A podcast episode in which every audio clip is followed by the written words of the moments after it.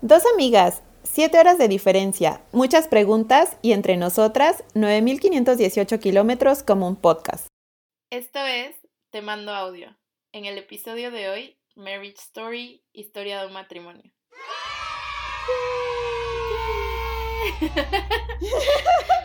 Hola, bebecita. Hola, bebecita. Este, quiero hacer un disclaimer porque seguramente me van a escuchar en el podcast de hoy eh, como, como mi nariz y haciendo como, como de moquillos.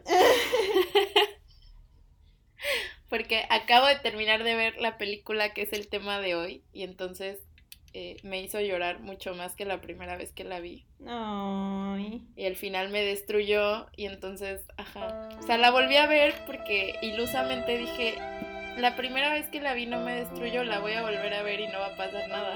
Y oh, sorpresa. Y oh, sorpresa. Bueno, yo quiero hacer otro disclaimer. Bueno, no es un disclaimer, solo quería decirles que, bueno, saludarles. Qué bueno que están aquí con nosotras.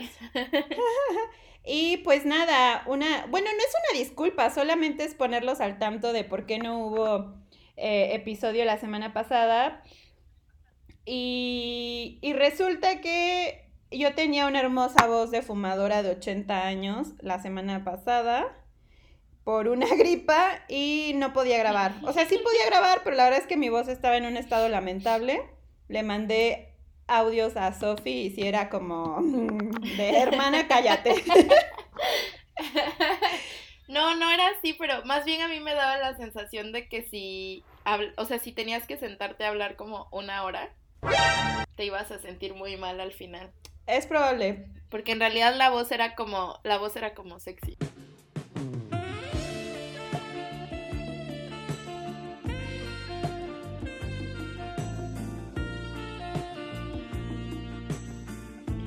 Uh, la voz que nunca tengo la tuve en ese momento, maldita sea. Necesito una infección en la garganta para ser sexy. En fin, o sea, esa es la razón por la que no hubo podcast la semana pasada y esa es la razón por la que si escuchan que se me sale un gallo, todavía no estoy repuesta del todo, así que si hago una voz extraña, una disculpa, pero mi garganta sigue un poco herida por, por esos días de enfermedad. No te preocupes, bebecita, lo importante es que ya estés bien. Y, y nada, pues hablemos de la película del día de hoy, que es este Marriage Story o Historia de un matrimonio. Eh, la película es de un director estadounidense que se llama Noah Baumbach, creo que se pronuncia así, Sería más chido. que es como famosón Bombach. Bombach. Suena más cool. Ojalá se lo cambie. Que... Ya. Y, y, y, y él es, eh, es famoso por, o sea, es conocido porque dirigió, ha dirigido varias cintas, incluida una hace dos años también para Netflix, porque esta película es, es de Netflix, que se llama eh, Las historias, La familia Meyerowitz, una cosa así, Ah, sí, creo que historias sí. de no sé qué cosa. Eh, y también dirigió Frances Ha, Oh. y actualmente está casado o en pareja con hijos, no sé, o sea, no sé si hay matrimonio, pero bueno, tienen un bebé juntos y, y son pareja desde hace unos años, eh, con Greta Gerwig, o Gerwig, no sé cómo se pronuncia, que es la actriz de Frances Ha, eh, la protagonista, y además es directora, eh, dirigió Lady Bird y estuvo nominada al Oscar hace un par de años. Sí, sí. Y este año Mujercitas con Timothée Chalamet. Amiga, ya suéltale el brazo a ese hombre. No, no, no quiero, no quiero. Bueno. No, y de hecho él también salió en Lady Bird este Timothée Chalamet. hace dos años.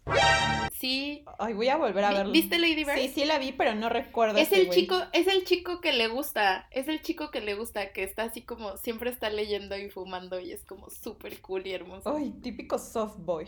Pero tipo patán, o sea, en, en, en Lady Bird sí es muy patán.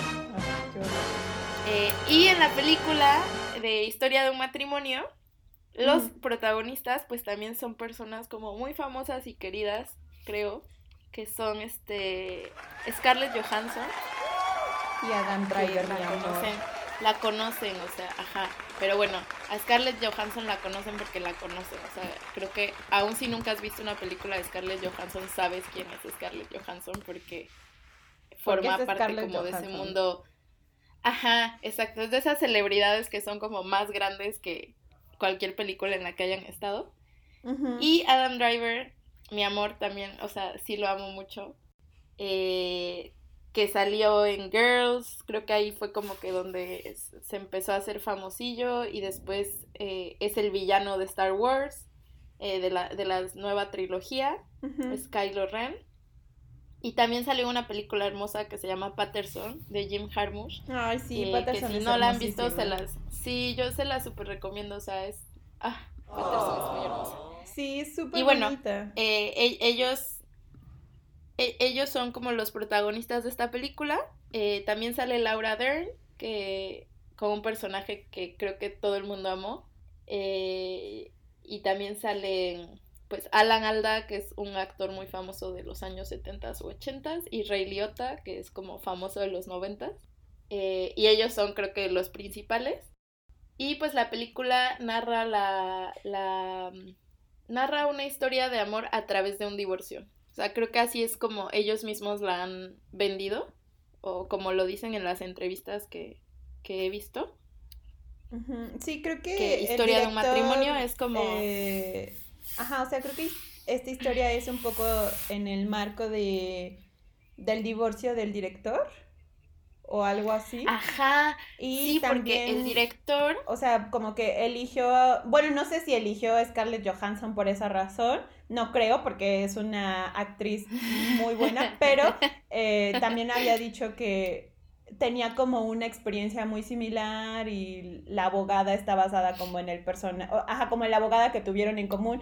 No sé, hay como ahí unas cosas interesantes, ¿no? Que son un poco rebuscadas, pues, pero creo que ayudan a entender eh, cómo toca eh, emocionalmente el tema el director en esta película, ¿no? Porque trabaja con gente que atravesó un proceso, pues, así.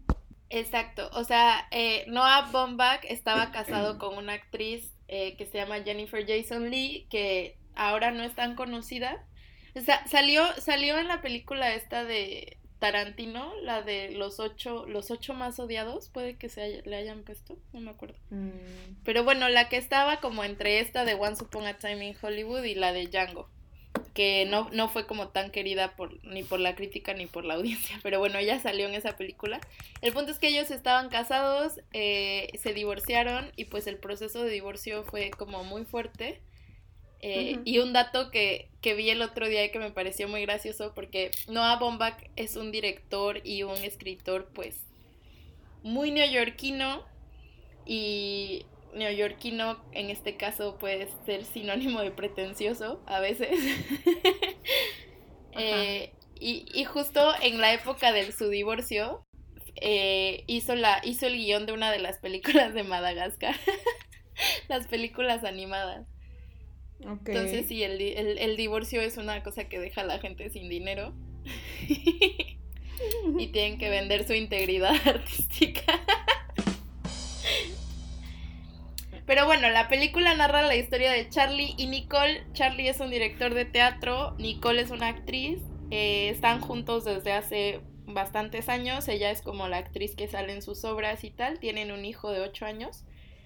Y cuando tú eh, como espectador entras a la historia, eh, pues los primeros minutos eh, son como unas cartas que se escriben el uno al otro, donde dicen como lo que amo de Nicole y lo que amo de Charlie, que de hecho son los trailers de la película, así, así las vendieron. Y rápidamente pues te das cuenta de que es una pareja que está en un proceso de divorcio. Eh, que es una pareja que se quiere, o sea, eso, eso creo que desde el principio es como muy evidente, que se quieren y se respetan, pero están en este proceso de divorcio que al principio no te queda claro por qué. Eh, porque creo que justo esto es algo que hace la película, que, que, hace que la, la, gente igual y se conecte un poco con la película porque hemos vivido estas situaciones. Pero a mí me gusta mucho que la razón del divorcio no es como no sé, siento que muchas veces ponen la razón del divorcio como, ah, hubo infidelidad o hubo este no sé, pasó algo muy violento, o, no sé, como que tienen que pasar cosas muy horribles para que la gente decida divorciarse en la ficción. Y aquí no, o sea, aquí es como que, pues no sé, la vida se fue dando y se van a divorciar. Y no se han dejado de amar y tampoco pasó nada tan dramático. Eh, y a, o sea, a medida que avanza la trama te das cuenta de que los dramas que hay entre, o sea, más bien es una acumulación de pequeñas cosas Claro, que al final de cuentas no son tan pequeñas, ¿no? Exacto, exacto. Pero no es como esta cosa de, ah, hiciste algo imperdonable y entonces ya como que, ah, fin del, fin de la historia, fin de los tiempos. No, no es como ese tipo de, de historia. Que justo creo que, que el fondo y lo más doloroso de esta película, porque hemos estado ahí, precisamente tiene que ver con que en una relación el ajá, o sea, una re ajá, o sea, querer a alguien, amarlo, no es suficiente para que una relación funcione. Y es muy fuerte asimilar eso, ¿no? Porque creo que cuando, ajá, o sea, justo me parece muy conmovedora porque, porque te llega, ¿no? Porque a mí me parece, me parecería absurdo que alguien dijera como yo nunca he estado en esa posición, ¿no? Porque es como, güey, todos hemos estado ahí, ¿no? O sea, creo que todas sabemos qué es querer a alguien y que pues no se pueda. Y ya, esa es mi observación. Silenciaré esto para llorar y que no se den cuenta. No, bueno, en realidad, este, cuando Donna y yo estábamos hablando de, de, de qué tema íbamos a hablar en el episodio de esta semana, eh, como que no habíamos dicho Marriage Story, a pesar de que llevábamos varios audios hablando de Marriage Story y de cómo cada una la había vivido. Entonces después yo dije, pues estaría interesante hablarlo en el podcast porque además eh, justo no, es un fenómeno como de que Adona y yo, sino que en realidad, o sea, mi Twitter, todo el mundo está hablando de la película, están haciendo memes de la película, están haciendo chistes, están llorando, están quejándose porque no les parece tan buena, están celebrándola porque les parece la mejor película del mundo. es decir, la película está haciendo conversación, ¿no? Que es algo que no pasa tan seguido que, eh, o sea, tan solo por eso ya me parece como un fenómeno súper interesante, que al contrario de, por ejemplo, El Irlandés, que es la otra película de Netflix de esta temporada, que es obvio que va como para las premiaciones y tal, que es de Scorsese, eh, no sé si viste, pero sacaron como las cifras de que solamente el 18% de las personas que comenzaron el irlandés ah, la terminaron. Yo soy de esas, amiga. Lo cual me parece muy gracioso y lo entiendo perfectamente. O sea, yo la terminé de ver porque freak, pero en realidad entiendo si le pones pausa y dices bye. No, güey. Yo le. Bueno, ya, luego hablaremos de eso porque no se trata de esa película. Pero qué pedes, Pero justo. Ajá, sí. Igual ya casi tiene 80. Bueno, el punto es que eh, eh, justo creo que Netflix tal vez esperaba que como que la conversación fuera sobre el irlandés. Eh, y en realidad lo que ha pasado es que también Marriage Story ha tenido como mucha, mucha promoción. y desde que los críticos la vieron, se habló de que era una película como brutal y devastadora y honesta. Sí. Eh, y, ahora que ya salió y que medio mundo la ha visto, porque además no creo que sea una película que, la pauses. No, no la pauses. O sea, que la pauses en plan así como, ah, bueno, bye, ya me aburrí, tal vez vuelvo a esto en un mes. ¿No? Eh, es interesante el fenómeno que se ha creado, ¿no? Y justo siento que eh, dicen bien los críticos como que es honesta. Porque bueno, no, eh, la, la, película está basada como en las propias experiencias del director, pero también este justo consultó, o sea, en el proceso de, crear el guion, como que consultó a muchos amigos suyos que se han divorciado, consultó a Scarlett Johansson, que se ha divorciado dos veces, y a Laura Dern, y que, y que justo Laura Dern y Scarlett Johansson compartieron abogada, y entonces la abogada en la película como que como que está un poco basada en esa mujer. Eh, y, pa y para mí, y creo que para ti también, Donna, es como muy interesante ver eso, porque, a ver, la película es, es buena en muchos aspectos y en otros aspectos como que deja de ser. Eh, ya hablaremos de eso eh, con más detalle en unos minutos. Pero, pero creo que justo lo súper interesante es cómo todos nos hemos entregado a la película y tal vez es que a nuestra generación no le había tocado una película que, que describiera este desamor eh, o este... Es que no es desamor, pero sí, es que sí es una especie de desamor. Este como que se nos acaba el amor. Ajá, como que se nos acaba el amor que nos mantenía juntos y, y, y nos seguimos amando, pero ya no es ese. Ya no es ese amor que nos permite estar juntos.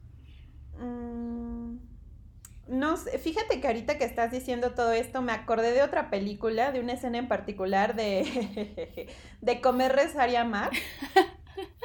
La risa. Perdón, es que tengo que usar mis referencias, ¿no? Pero sí la viste, ¿no? La de... Sí, obvio. Bueno, ya ves Obvio, ya la vi como cuatro o cinco veces. Amo esa película. Pero bueno, cuando este James Franco está platicando con. ¿Cómo se llama esta mujer hermosa? Se me olvidó su nombre. Mm. Julia Roberts. Ajá.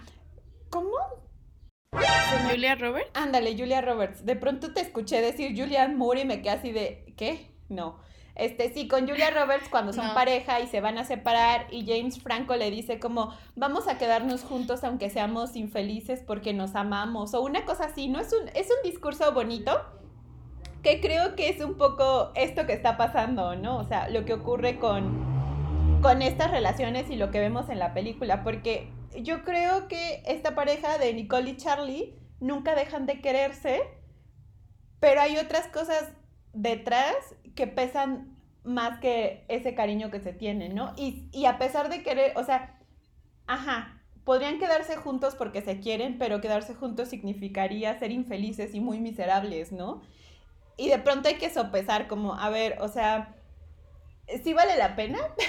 como estas cosas. No sé, ahorita me acordé de esa escena porque creo que, que también describe bien y es una gran película por si quieren verla un fin de semana que estén devastados.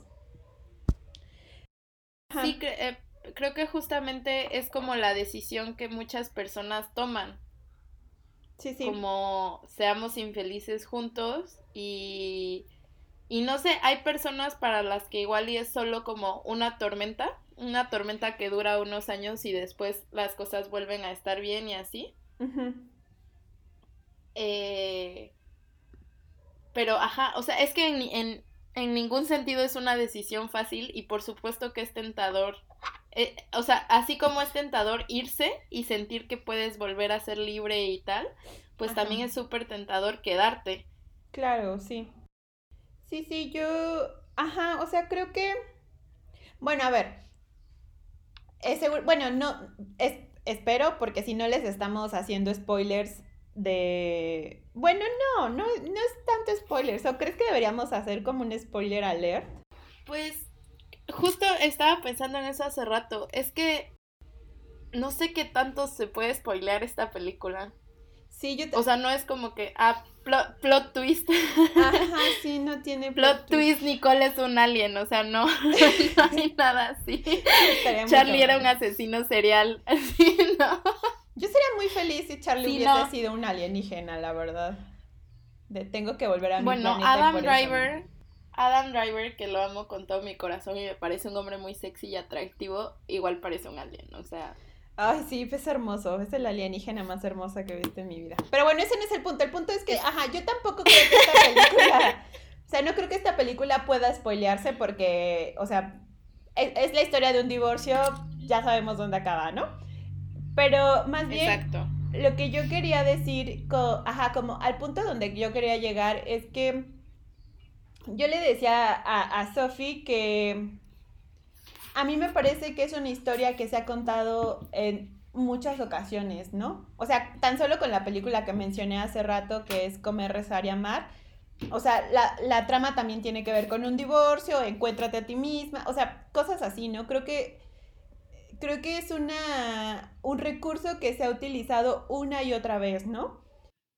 Ajá, a pesar de ser una historia que hemos visto un montón de veces, eh, te conmueve y yo creo que es, es, valiosa y es muy buena porque creo que no todas las historias que hablan sobre este mismo, esta misma cosa logran conmover a tanta gente, ¿no?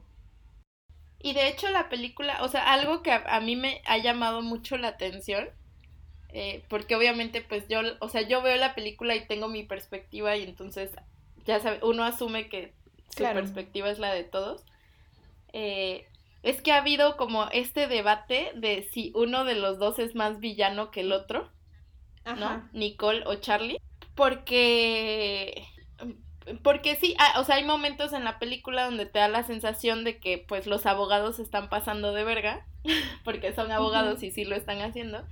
Y como Nicole fue la que metió a los abogados en primer lugar, eh, como que podría interpretarse eso, o siento que hay gente que lo interpretó así. Sin embargo, a mí me parece que para nada, o sea, yo todo el tiempo siento que no, que Nicole es en realidad, o sea, los dos son culpables de muchas cosas, pero es evidente que ella es como la que se sacrificó por el bienestar de él. Y, y la que hacía muchas cosas, eh, porque en la, hay, esta parte cuando ella lee su carta de las cosas que ama de Charlie y dice que Charlie es autosuficiente, ¿no? Y como que puede cocinar y tal. Pero después hay muchos momentos en la, en la película donde lo ves pues no siendo autosuficiente y dependiendo un montón de ella o de la familia de ella que son mujeres o no sé, o sea, casi todas las relaciones que vemos de Charlie o de personas que le hacen favores o así son mujeres.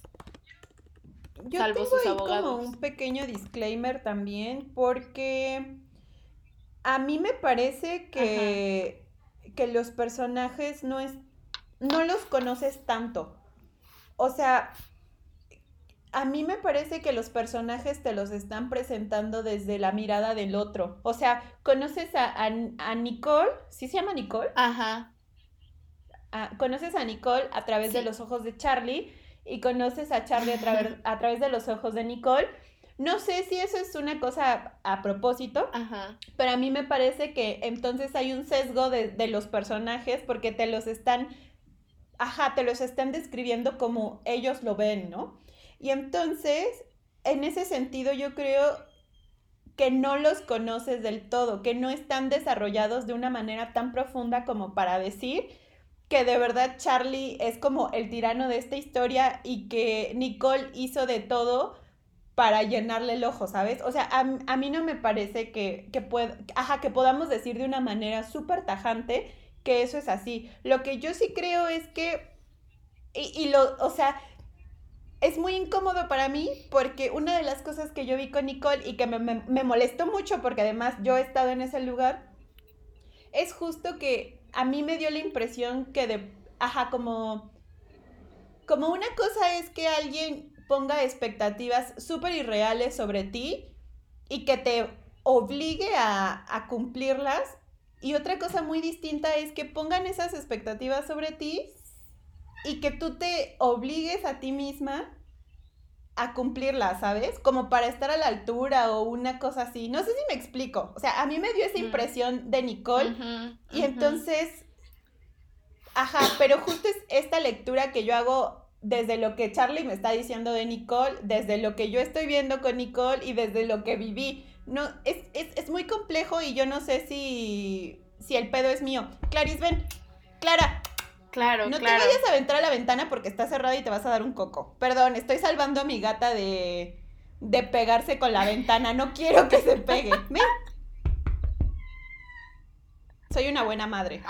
Nadie puede decir lo contrario.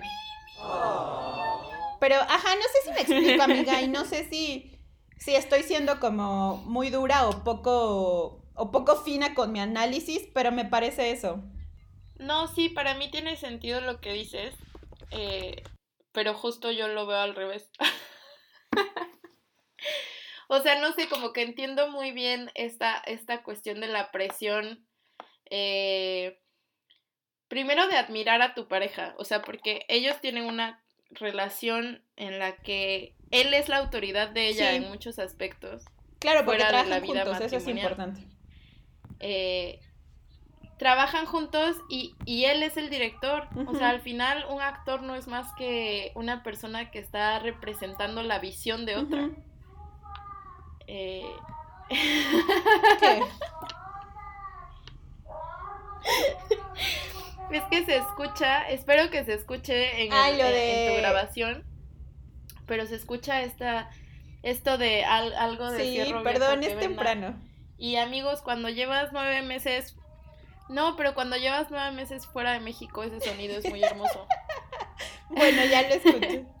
Cuando estás en México es como puta madre otra vez. Pero para ti es como lo más hermoso del mundo. Pero cuando Sí, igual a veces me pasa que me mandan como audios donde se escucha de fondo un organillero.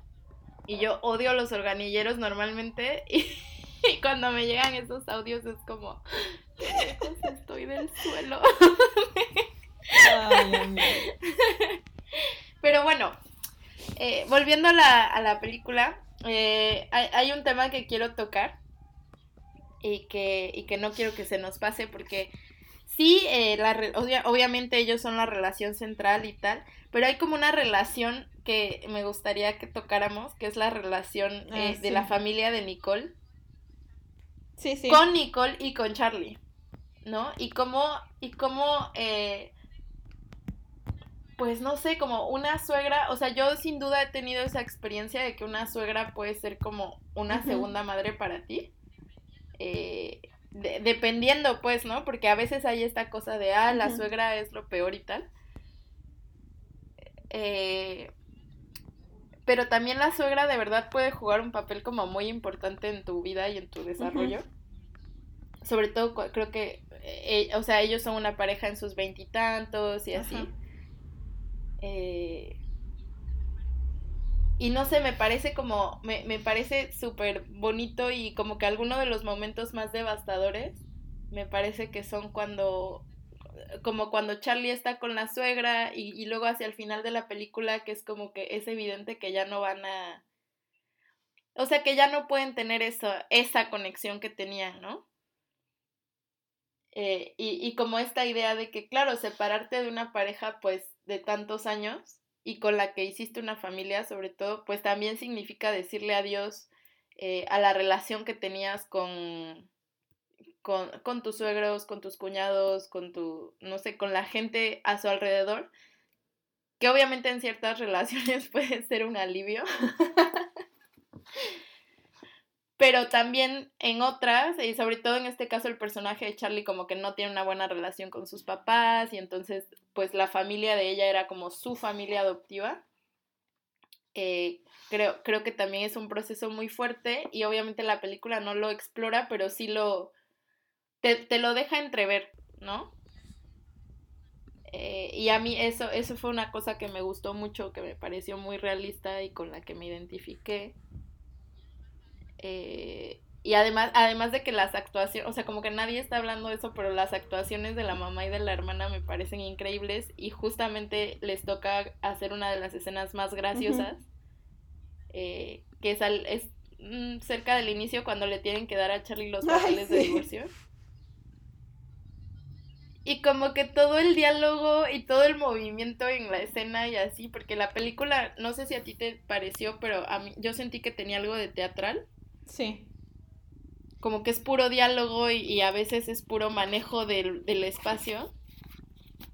Eh, eh, y, e, ellos, o sea, porque e, eso es algo que me parece muy lindo de la película, que también tiene mucho humor. Humor que sale como de eso, o sea, de, lo absurdo que es como el divorcio, ¿no? Sí, es, y además, a, a mí que por cierto, yo no sé si te lo dije a ti o se lo dije a mi madre, no sé, pero yo mientras veía esta película sentía que estaba viendo una película de Woody Allen por la estética. Y yo sé que de Woody Allen se han dicho muchas cosas y es un güey nefasto y tal. Perdón, a mí me siguen gustando muchas de sus películas, me parece que algunas son muy buenas. Y, justo yo veía esta película solamente como con la fotografía, con la disposición del espacio, con la paleta de colores y sentía que estaba viendo una película de Woody Allen. Entonces ya, solo quería Ajá, solo quería como dejar esa observación. No, sí, de hecho yo, yo, yo lo estaba hablando con una amiga eh, crítica de cine que, que justo, o sea, como que Noah Baumbach es como más, es como un Woody Allen más serio, es como un Woody Allen que se toma demasiado en serio, diría yo, porque, porque Woody Allen como que es muy consciente de su propia neurosis y su propia pretensión, al menos en sus películas. Y eso es lo que lo hace muchas veces tan disfrutable, ¿no? Porque como que todos estamos en el mismo chiste. Eh, mientras que con Noah eh, Bombach a veces... Con esta película no me pasó tanto porque estoy muy metida en la historia de ellos dos. Pero en otras películas suyas que he visto, como que de repente como que es el típico güey que te quiere demostrar que es más inteligente que tú y que lo que hace es muy brillante y tú no te das cuenta. Y el hecho de que el personaje de Charlie gana esta beca MacArthur para los genios en las artes como, como, de, hermano, ya sabemos que estás hablando de ti mismo, basta. Ajá, exacto, es como por favor para, o sea, yo creo que sí es un güey muy inteligente, pero la verdad es que lo respeto más porque Greta Gerwig está casada con él que por que por su propia sí, boca. Bueno, pues. sí. Pero justo, justo, sí, o sea, creo que es muy evidente que el güey ama, así, ama y creció pues como muchísimos otros cineastas con el cine de Woody Allen y la foto de Woody Allen y el estilo de Woody Allen. Que sí, independientemente de lo que pensemos de Woody Allen como persona, pues al final, no sé, o sea, para mí algunas de mis películas favoritas tengo que admitir que sí son eh, sí. Bueno, yo, mis películas favoritas no son de Woody Allen. Ahora va a pasar el camión de la basura, amiga, para que te para que te sientas aquí en la ciudad conmigo. Ah, no hizo tanto ruido. No, o sea, de mis películas favoritas, la verdad es que Woody Allen no figura en esa lista, pero debo confesar que en este momento me están dando muchas ganas de ver alguna película de Woody Allen. Y seguramente la voy a ver. Pero bueno, eh, al margen de todo esto. Sí, como Annie, O cuando Charlie conoció. Cuando Charlie. ¡Ay! Adam Driver, salte de mi cabeza. Ay, es que estoy pensando. Métete en mis calzones. Bueno, no. Métete a mis calzones, Adam Driver.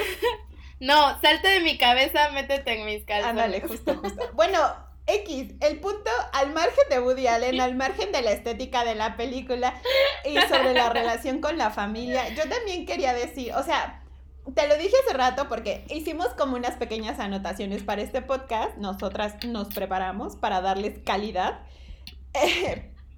pero justo yo le decía a Sofía que a mí me ha pasado que algún exnovio le. Bueno, que a mí me han dicho como. A ver, paréntesis. Nada más para ponerlos un poco en contexto. Yo, como muchas de las morras que existen en esta vida, tengo un exnovio del terror, ¿no? Que es un güey de la verga y tal, ¿no?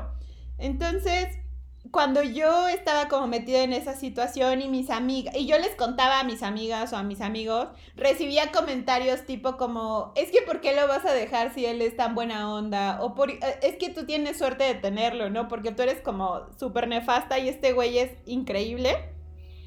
Y siento que es un poco lo que le pasa a Nicole con Charlie, ¿no? Como que todo el mundo, excepto la abogada, está así como de, güey, Charlie es el hombre perfecto, el hombre que todo el mundo quisiera, porque, porque, o sea, el pedo eres tú, ¿no?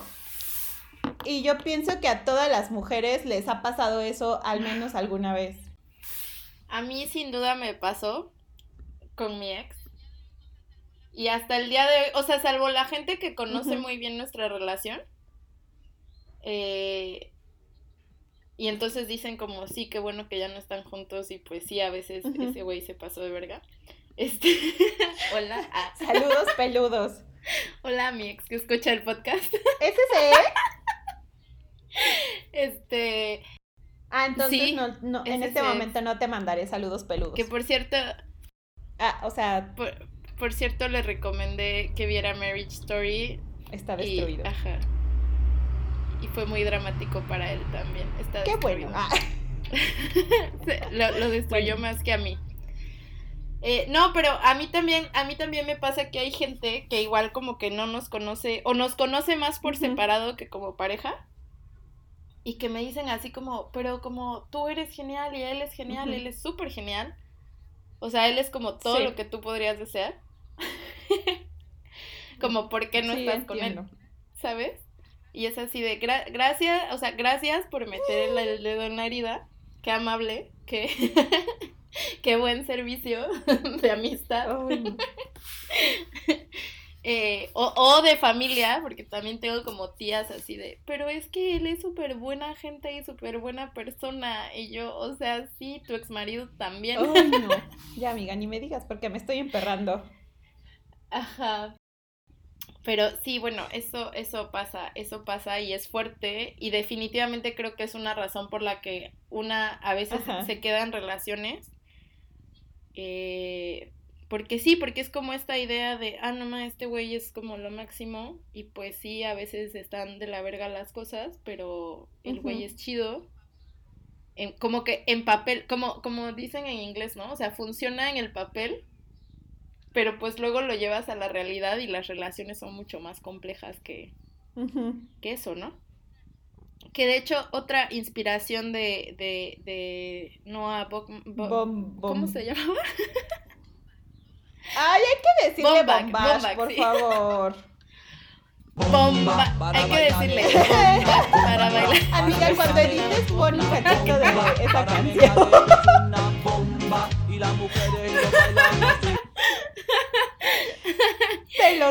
Este, otra como gran inspiración de ese güey. Ajá. Lo haré, lo haré.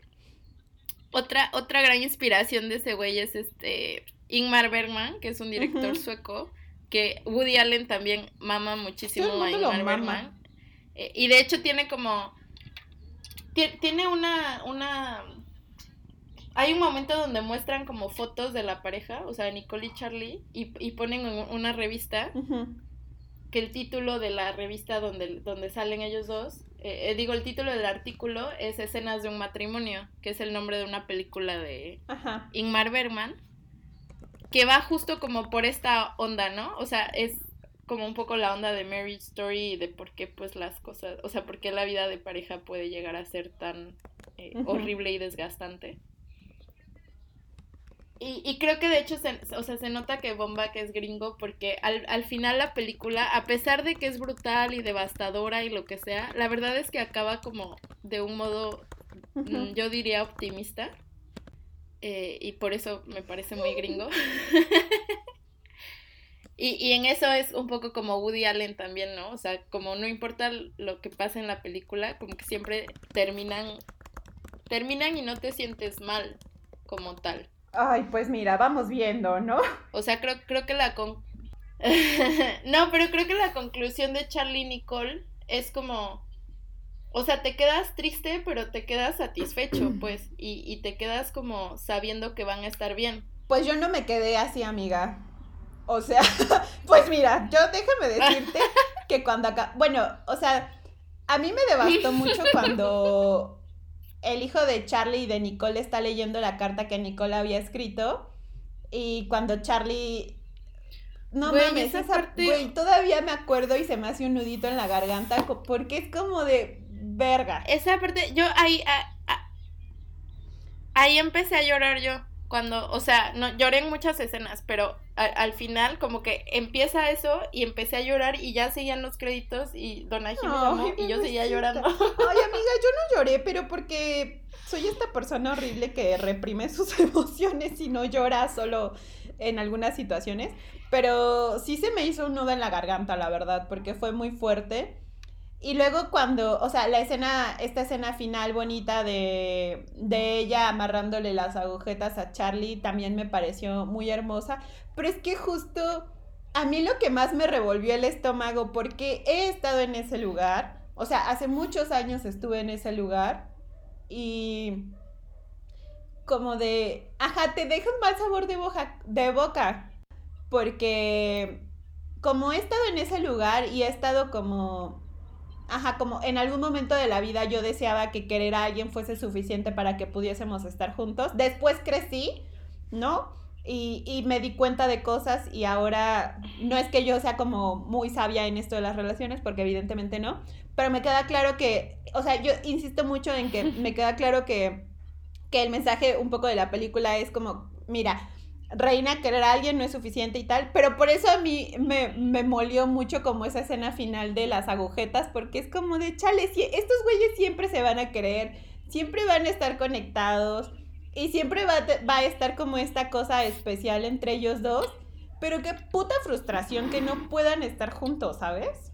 Ya, ya ese fue mi ranteo del día. Además creo que toda, o sea, toda pareja que tiene hijos, eh, o sea, ajá, como que está muy cabrón que no estén en tu vida, ¿no? Y que, y que no quieras a esa persona, porque al final como que ves a tus hijos en esa persona y ves como los buenos padre o madre que son para tu hijo. Eh, no sé, como que creo que ahí entra otra, otro nivel de, de amor porque también es eso, creo, creo que ahí hay, hay eh, o sea, como que esa persona es tu familia para siempre, ¿no?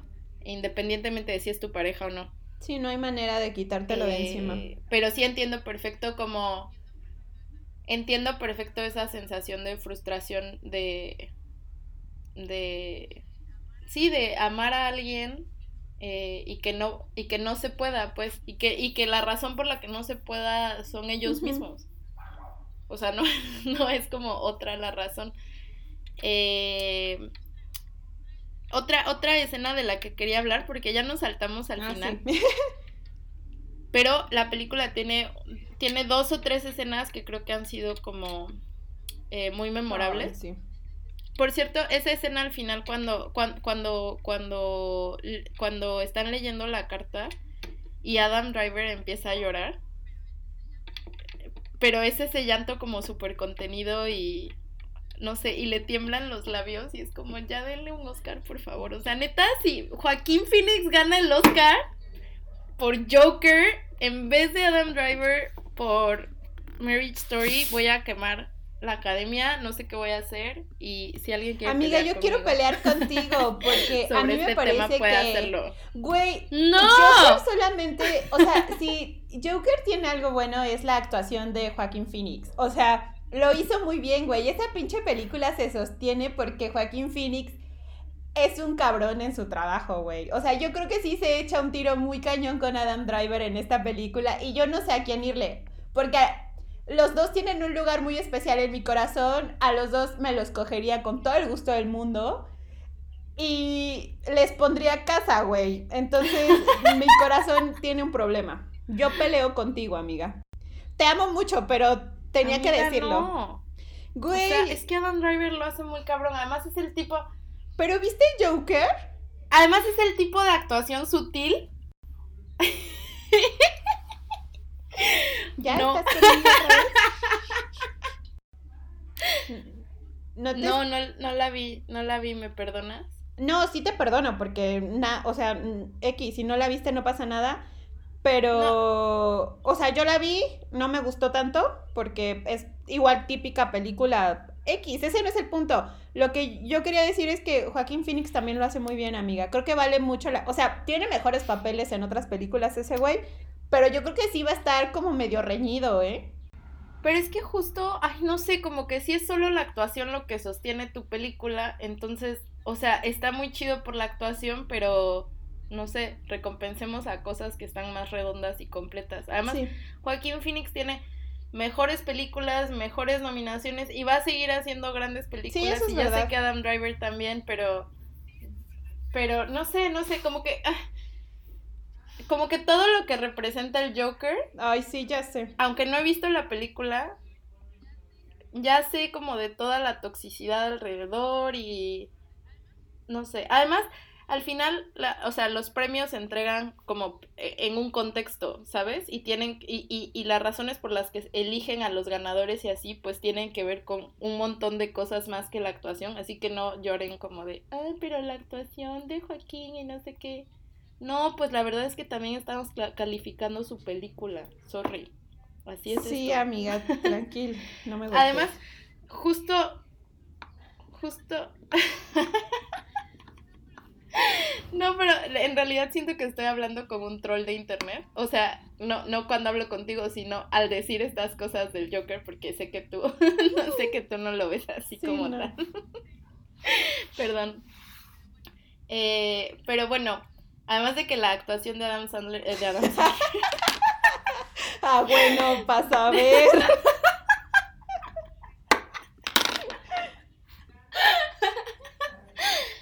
Que, que es posible que también esté nominado, por cierto. Este. Este. Independientemente de esa escena maravillosa del final eh, que es maravillosa y conmovedora. Hay otras dos o, tres escenas que creo que nos conmovieron y de las que todo el mundo está hablando. Entonces creo que estaría chido repasarlas un poquito. La primera que propondría yo es este es Laura Dern cuando la abogada cuando se echa como un mini monólogo de dos minutos en el que habla como sobre la diferencia de los estándares para los padres y para las madres, que está como muy chido y medio mundo lo está compartiendo en, en Twitter así como la escena, la escena, o sea, incluso la gente que no le gustó Marriage Story están así como, esto es lo salvable de Marriage Story, o sea, este, este monólogo de dos minutos lo vale todo. ¿A ti qué te pareció? Pues. Ay, amiga, se me... es que estoy como toda de. Ay, ¿por qué? Ay, bueno, ya. es que estoy así como pensándolo todo. Yo, yo. Ajá, no sé. Yo ya fui a buscarme una botellita de agua. ¿Qué? ¿Vas por una botellita de agua? No, ya, ya, ya fui por una. La mía está lejos y mi gata se durmió en mi brazo, no me puedo mover. Estoy como no ah, sé. Pero atrapada, atrapada por el amor como Scarlett Mira, no le di, ni siquiera insinúes que el amor que le tengo a Clara es tóxico. Pero Amiga, todo, todo amor que se tiene por un amiga. es tóxico.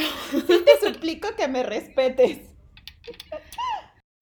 Como dueña de tres gatos y actual roomie de dos, te digo que toda relación con un gato es tóxica. Pero está bien. Así lo sabemos. sí. Es como eh, la relación con mi gata es la única relación tóxica que me permito. Güey, se me está entumiendo el brazo muy cañón, de verdad. Exacto. Pero nada, no, sí, a mí, yo no creo que esa sea como la única escena por la que vale la pena la película, porque creo que hay otras secuencias también que son diálogos entre Nicole y, Adam, y Charlie y estas cosas que ya hemos mencionado, pero a mí me parece que que esa escena, ese monólogo, mm, es como un, poco... Ay, es que no quiero ver cosas en donde no hay, porque eh, obviamente esta película no tiene perspectiva feminista, ni, ni perspectiva de género, ni nada por el estilo, y no hay que pedirle peras al olmo, o sea, está bien, no pasa nada, pero creo que con ese monólogo sobre las expectativas puestas en, eh, como en cada ajá, como en el papel de cada uno en tanto padre, te, o sea, como que hace reflexionar un poco sobre ello, ¿no? A lo mejor no de una forma súper profunda, pero sí lo hace y a mí me parece que está bien. Sí, y yo, yo diría que la película, o sea, no es feminista, obviamente, pero tiene, digamos que tiene una perspectiva progresista, moderna. 2019. Mm, Gringa. A mí, yo no estoy tan... O sea, a mí me parece que, que, lo, que lo que tiene es que es, sensible, es empática. No se me hace muy progre, la verdad. Pero a estas alturas del partido, con el mundo de mierda en el que vivimos, o sea, con dos pesos de empatía, yo, yo ya tengo, güey. Sí, la verdad. O sea, a mí me parece que. algo, que tiende un puente muy bonito. Algo hay de eso, sí, o sea, me parece que tiende un puente muy bonito eh, con respecto a la sensibilidad eh, con la audiencia, cómo se tratan los personajes y tal. Pero hasta ahí, güey. O sea, hasta ahí. Y creo que justo eso también, a eso me refería cuando te dije que yo siento que no tiene mucha tela eh, para cortar como con respecto a esos temas porque pues no está pensada de esa forma y me parecería absurdo ajá, como pedirle cosas que no, ¿sabes? O sea, sí, ajá, si la analizamos como con estos lentes violetas feministas, güey, la vamos a hacer pedazos porque hay muchas cosas que están mal, ¿no? Pero... Sí, claro, eh, y, creo que, o sea, yo creo que el, el gusto de esta película eh, es que es, o sea, está contando una historia que es universal, pero a la vez es únicamente de ellos. Ajá. ¿No? Te puedes identificar mucho y lo que quieras, pero al final solo es la historia de ellos dos. Sí, sí. Y creo que ahí radica como mucho de su belleza y también el hecho de que, bueno, eh, o sea, tampoco están haciendo como, no están, o sea, sí es, claramente están diciendo como que el divorcio es un, es una cosa horrible y que además se ha convertido en una industria, pero pues son gringos, o sea, todos, todo es una industria allá. Claro. este, pero digamos, ese no es el, el, el meollo del asunto, ese no es el meollo de la película. Sí, estoy muy de acuerdo contigo. Entonces sí, como que toca algunos temas, y luego hace como toda esta onda de Nueva York versus Los Ángeles, que es no solo es súper gringo, sino que es súper show business gringo, ¿no? O sea, creo que a nadie más le importa esa discusión que a la gente que hace teatro y cine. Ay, sí. Pero, ajá, o sea, eso, ¿no? Yo creo que... Ajá, o sea, me parece que lo más prudente es como quedarse en los márgenes de lo que te está de lo que te están enseñando, ¿no? Como las relaciones son complicadas eh, y ya, ¿no? O sea, creo que... Sí, sí, o sea, la verdad, ¿no? No, bueno, bueno, yo le decía a Donají, o bueno, no lo dije, lo escribí en nuestros, en nuestros cositos, que creo que es algo que la película enseña de un modo, o sea, muestra de un modo como bonito por un lado y terrible por el otro. Eh, que es lo de los abogados y cómo los abogados, eh, porque digamos, los abogados que tiene Charlie son hombres y la abogada de Nicole es mujer. Y de verdad la película como que muestra mucho cómo nos enfrentamos los hombres y las mujeres, eh, como, o sea, cuando hacemos comunidad, cómo nos enfrentamos los unos a los otros y frente al mundo, ¿no? Entonces, por ejemplo, la, o sea, la abogada de Nicole si bien es así como que súper badass y no se deja de nadie y, tal, o sea, es como, es una abogada que no quisieras tener en tu contra, básicamente. Eh, con Nicole es súper cariñosa, eh, la escucha, la abraza, la apapacha, le, ¿sabes? La manda a su casa con galletas porque a Nicole le gustan las galletas que hay en su oficina. O sea, como que eso, ese tipo de detallitos a mí me encantaron porque justo tienen que ver con un tipo de relación que hacemos eh, las mujeres. Mientras que el, abogado de Charlie, eh, que es el primero al que consulta y el que termina siendo su abogado durante el proceso de divorcio, eh, spoiler, ah.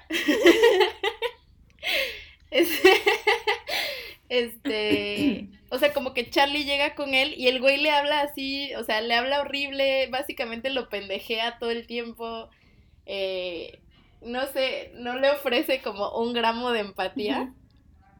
Es como el mundo es horrible y duro y pues nada, hay que enfrentarse a eso, pero ni siquiera se lo dice con esa suavidad, más bien es como eres un pendejo por no haber visto esto y esto te va a costar tantos miles de dólares y vámonos, ¿no? Sí. Eh, y entonces creo que es muy interesante ver como esa diferencia en, en cómo se enfrentan eh, eh, la abogada y el abogado a sus clientes. O sea, déjate tú que el uno contra el otro obviamente son como súper agresivos y, y, como que, ah, sí, en la corte vamos con todo.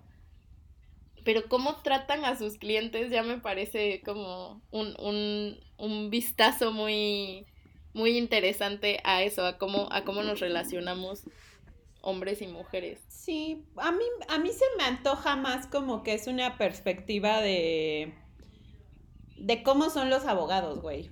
Porque, ajá, o sea, yo creo que es una chamba muy enculera, ¿no? Ser abogado. o sea, no se me ocurre una cosa más sucia que un abogado, ¿no?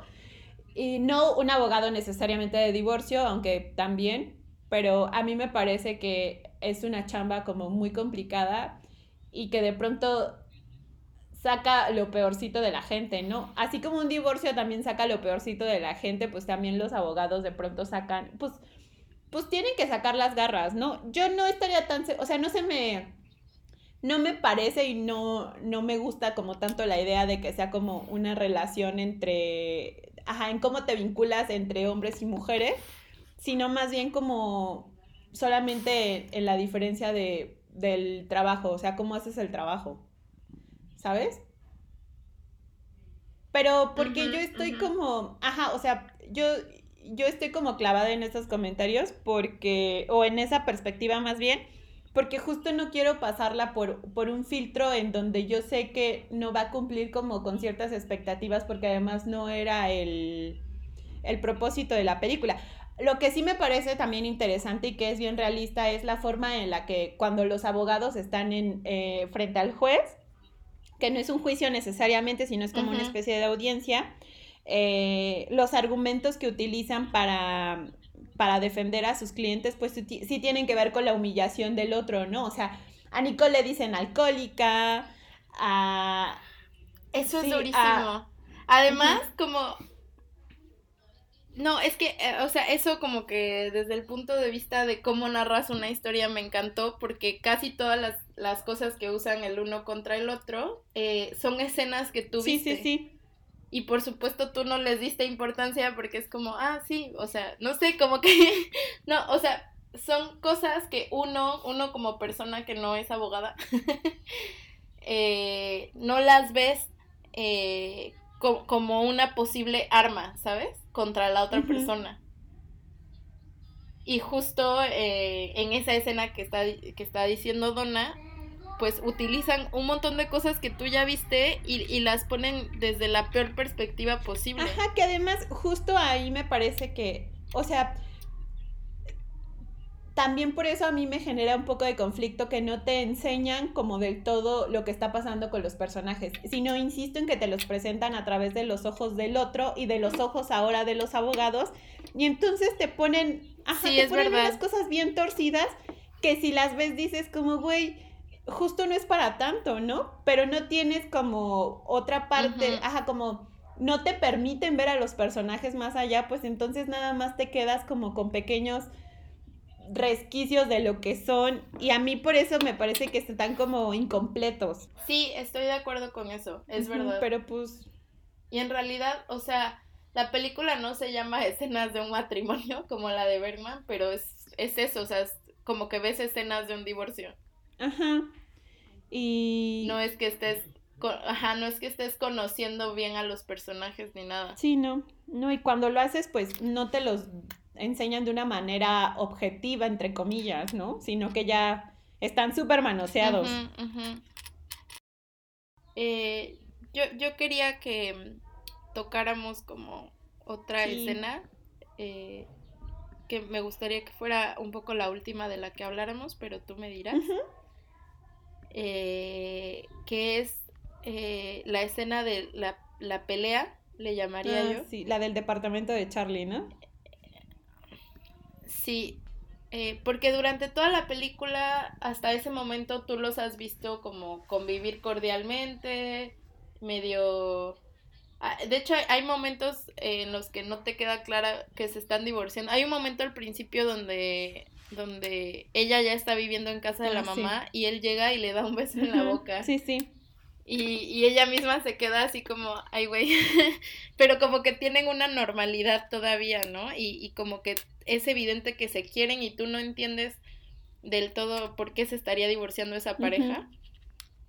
eh, y tal vez la ves a ella como de gritarle por teléfono y a él así como que medio ser grosero, pero no, no, no los llegas a ver en una discusión así que explote en tu cara hasta como a las dos horas de la película. Eh, o poco, poco menos de las dos horas. Que eh, Nicole va a casa de él para que hablen como que sin abogados. Justo es después del juicio que, que, que hablamos de la audiencia y empiezan a hablar y las cosas como que van subiendo de tono y termina siendo una pelea así horrible en la que por supuesto él termina diciendo como cosas horribles y luego llorando. Perdón que me ría, pero es que uno es muy real, o sea, yo he tenido esa pelea varias veces. Y, y dos, como que justo estaban haciendo el chiste en Twitter de, de que los hombres a veces son así como te sueltan la mierda más mierda y luego tú misma los terminas consolando. Ajá, que... Por haberte dicho mierda. Ajá, te desean la muerte y después como de, ¡ay, que no sé qué! Te desean la muerte y después es como, perdón. eh, pero esa escena, bueno, eh, a mí, desde la primera vez que la vi, esa fue la escena como que más se me quedó grabada. Y, y ahora que la volví a ver, pues sí lloré viéndola porque recordé todas las veces que he vivido esa misma pelea. Eh, eh, y algo como interesante sí. para contarles es que toda, o sea, toda la, toda la escena estaba, bueno, y toda la película estaba súper bien como escrita y delimitada y coreografiada. Entonces, grabaron la escena, me parece que en dos días.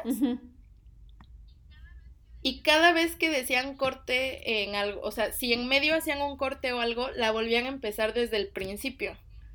Porque es tal el, el, no sé, como creciendo, o cómo se dice eso. O sea, como que va incrementando el poder que tiene la escena poco a poco, poco a poco, poco a poco hasta que Ajá, explota. sin- Y entonces para que no se cortara eso, pues si tenían que cortar, la volvían a empezar desde cero para que volvieran a tener ese incremento emocional también ellos como Ajá. actores.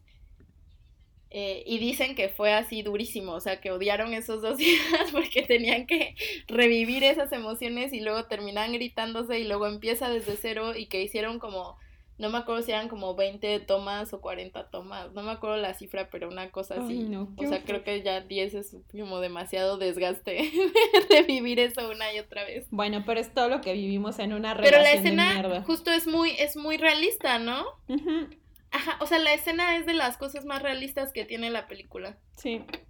Y brutales y honestas. Sí, yo también lo creo. De hecho, cuando... Ajá, o sea, también a mí me llevó como momentos muy específicos de mi vida esa pelea, como de tener a un güey que te está, ajá, que te está diciendo, es que a veces deseo que amanezcas muerta, y después está así como llorando y tú ahí de ya no pasa nada.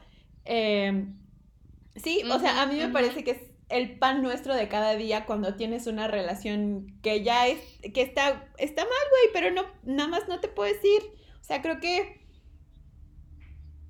Ajá, o sea, yo no le, yo no diría esto que es como.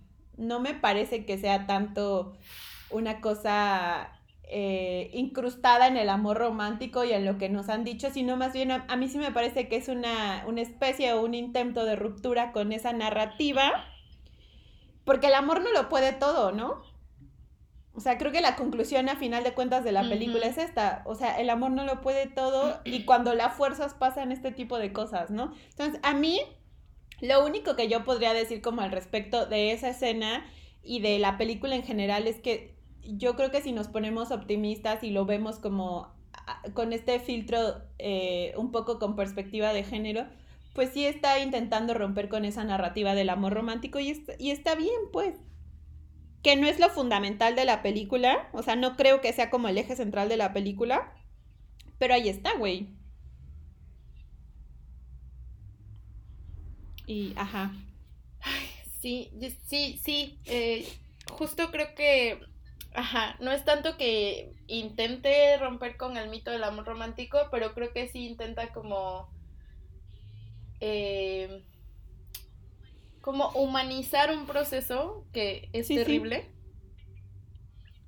eh, y, y verle una cara como no sé, eh, es que si- siento que hay muchas películas sobre divorcio y separaciones, pero mm, lo que más me impresionó de esta o lo que más me tocó de esta fue que fue eh, que, que es eso justo, que, que nadie tiene que ser el villano como tal eh, para que una relación se acabe y que simplemente a veces eso, o sea, eh, el amor no es suficiente Ujú. y, y creo que también pues en las relaciones de pareja algo que se nos olvida es que la otra persona cambia como nosotros también. Cambiamos o Ujú. crecemos y, y como que la relación se tiene que actualizar para las nuevas personas en las que se han convertido juntos, porque si no, si, se, si está sostenida en algo que ustedes ya no son, eh, pues evidentemente no va a ser suficiente solo el amor, porque no está como actualizada. Sí. Eh, creo que eso es como algo muy importante. Yo aquí dándole este, lecciones a Sofía de hace cinco años. Ojalá hubiésemos visto esta película. Hace cinco años ocurrió tu, tu ruptura. No, solo fue por decir un Es número. que la mía sí fue. Ya tiene cuatro años, güey. Y ahorita me quedé pensando y dije, ah, no ma. Ojalá hubiese visto esa película. Ojalá, güey, es que neta, ojalá hubiese tenido tantas cosas hace cuatro años porque esa relación se hubiese ido a la mierda en chinga y no estaría tan jodida emocionalmente como estoy. Ay, ya. ¿Ves? Yo no quería grabar este podcast. Bueno, amigos, vamos a despedirnos porque esto está a punto de convertirse en sesión de terapia. porque ya estoy colapsando. Pero. Pero yo quería eh, terminar diciendo, o bueno, eh, recapitular un poquito nada más eh, la parte de que la película ha sido como súper, súper, súper bien eh, recibida por los críticos, la audiencia también. Ahora salieron las nominaciones al, a los premios Golden Globe. eh, y tiene seis, es la película más nominada con seis nominaciones y pues tres son de actuación. Sí, no esperaba menos. eh, para Nicole y Charlie y para Laura Dern Ujú. bebé. Este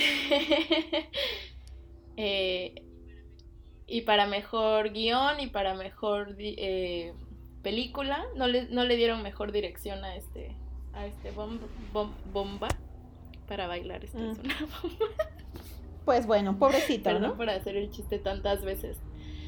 Pero bueno, eh, eh, eh, o sea, la película es evidentemente como que va a ser la película de la, de la temporada. Sí. Creo que se va a dar sus golpes ahí con, con Irishman en, en cuanto a nominaciones y en cuanto a cuál sal- saldrá, o sea, como que si ganará esta o si ganará como toda la onda de la nostalgia y la reverencia que hay hacia Scorsese. Eh, yo... pero creo que creo que sí esta es una película sí te que, que dime, Ah, que me voy a emperrar si este si gana Scorsese. La verdad. Perdón. Lo quiero mucho, no en esta película última. fíjate fíjate que a mí tampoco o sea siento que no debería ganar nada por esta película Sí, yo pero a la vez si ganara algo para mí sería como sería como ah pues es Hollywood siendo Hollywood Sí, claro. X. o sea como es Scorsese como es tan grande que obvio si le dan a él un premio whatever me Sí, explico pero como que no me molestaría en términos, porque la, porque la política alrededor de eso sería como, ah, pues es que es Scorsese. ay, sí, güey. Y, y siempre, o sea, no sería la primera vez que hicieran eso, entonces tampoco me parecería como lo peor del mundo. No, a mí tampoco, porque además es Pero lo que se No- viene. no, creo que se merezca. No, yo tampoco. Yo creo que ahora sí que no, a mí me quedó debiendo mucho Scorsese esta última vez, pero bueno, ya X, ese no es el punto. El punto es que esta es una gran película, historia de un matrimonio, tiene ajá, o sea, creo que hay que verla y siento que hay que verla como desde nuestras emociones, amiga.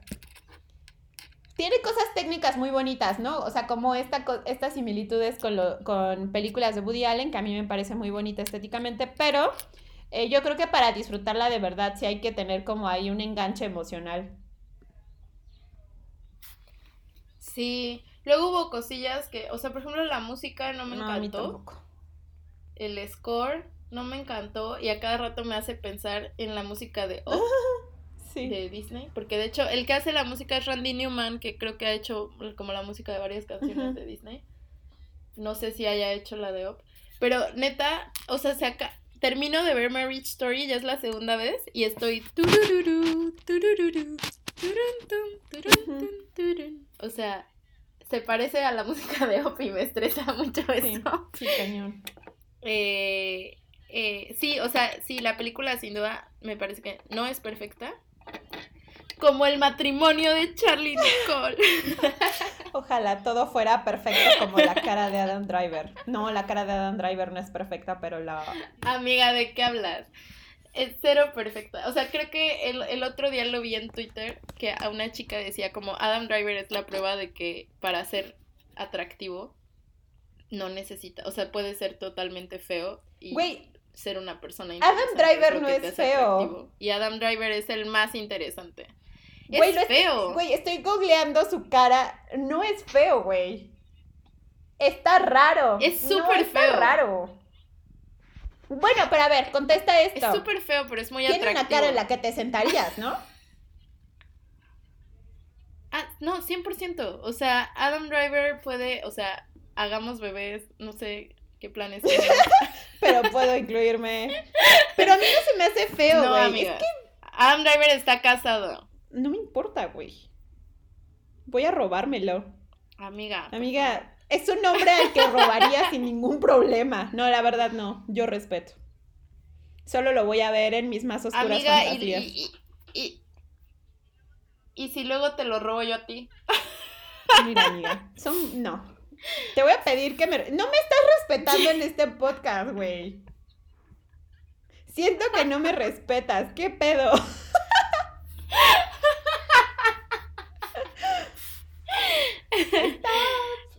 Y así fue como terminó Te Mando Audio. Saludos. Este es, Nunca volvieron a grabar un episodio. este es el último episodio de la historia de Te Mando Audio.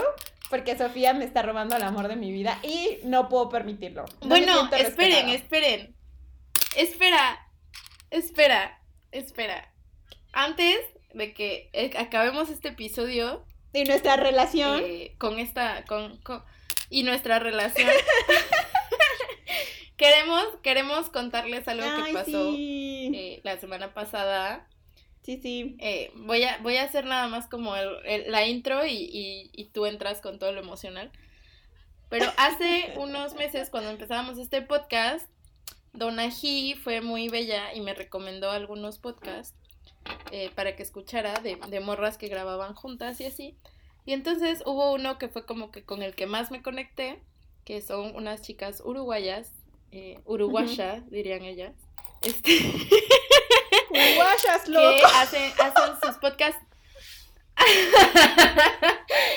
que hacen podcasts sobre, sobre cine, sobre películas, o sea, les estamos súper copiando la idea. Perdón.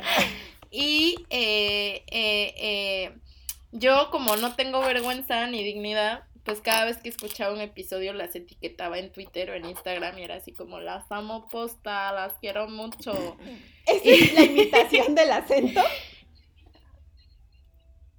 Mira, amiga, ellas dijeron, ándale, ándale, ándale. O sea, por Ándale, ándale, ándale. Pero bueno, el ¿Y luego punto, nos dijeron qué en Instagram? el punto es que en su último episodio, en su último episodio nos mencionaron. O sea, dijeron así como, tenemos una nueva chica que nos escucha, que viene de México y no sabíamos que teníamos gente de México. Y ella tiene un podcast y se llama Te Mando Audio. Y bueno, fue muy hermoso y nos tuvo, o sea, yo estuve sonriendo como mil horas. Yo escuché ese audio cuando para Donna era de madrugada, entonces ese podcast, entonces le mandé un audio así de, amiga, no sabes lo que pasó, no sabes. Y Donna murió. Desde entonces no he sido la misma. Pero no, es, es- No, la yo verdad tampoco, es que o sea, a veces estoy No, ya, triste y pienso hecho- en eso. Ajá. No, o sea, como que no sabemos cómo continuar con nuestras vidas normales después de que ellas y el podcast nos mencionó, nos mandó saludos. Y, ajá, o sea, e- es, un podcast que creo que ya tenemos un tiempo escuchando. Eh, Súper les copiamos la idea. O sea, sí, pero no. Y, y nada, sí, significó mucho para nosotras. La verdad es que yo estoy muy emocionada. Escuché después el podcast, bueno, su último episodio completo, qué maravilla. Eh, pero el final era así, o sea, los últimos minutos, sí fue como de no mames. Sí, son como tres minutos. Ajá, entonces, nada, pues les agradecemos un montón que nos hayan mencionado. Por supuesto, les recomendamos su podcast. Eh, están como ellas y el podcast, tienen una página, están en Instagram y está, eh, los episodios están disponibles en Spotify. Están en Twitter. Ajá, están en Twitter. Ajá. Y están en una red social que creo que solo ellas y yo usamos, Ajá, sí. que se llama sí, Letterboxd. sí. que yo sí lo empecé a usar. Eh, y, y, y, y nada, o sea, Donají y yo ya estamos como haciendo las maletas para ir a Uruguay a grabar con ella. Y quedarnos a vivir allá porque igual las cosas están más tranquilas, no sabemos. Sí. es un paraíso. Pero sí, somos, estamos muy contentas. Sí. Eh, es como que es como que somos fan from Hells, pero plus porque ustedes saben que existimos. Ajá, porque Dominic de Coco y ¿Cómo se llama? Wallace. Wallace. Wallace. Se me olvidó el primer nombre. Wallace. Las superfans, espéralas, estoy buscando en Twitter. Güey, nada más pon Wallace de... Mm, ¿Cómo se llama esta película? Ya se me olvidó la... Ya, es, es Wallace, es Wallace, Wallace Wells. Ándale, ajá. y Dominic de Coco. Ajá. Entonces, les mandamos mucho... Que obviamente ellas no se llaman así, no. Obviamente ellas no se llaman así, no sabemos cómo se llaman en verdad, pero pues cuando vayamos a grabar con ellas y seamos amigas. Cuando seamos mejores amigas las cuatro, sabremos sus nombres reales. ¿Qué? Es mi fantasía de este momento. Que seamos mejores amigas.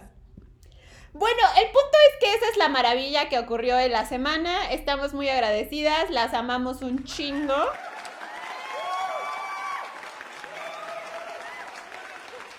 Bueno, ya, después de un breve problema técnico. Sí. ok, estamos de vuelta después de un breve problema técnico.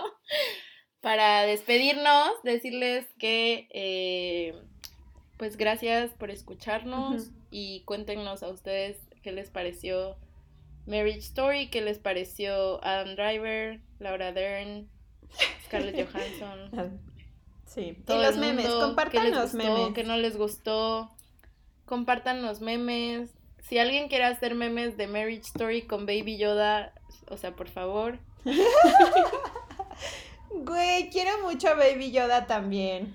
Yo también, lo amo mil. Güey, ya adoptarlo. Eh, nos despedimos por esta semana. Los TKM un montón. Sí. Y, y nada. Bueno, esto fue. Esto fue Te Mando Audio en un episodio muy extraño, muy interesante, pero muy extraño. Y nos veremos la próxima semana. Bye. Besitos. Adiós.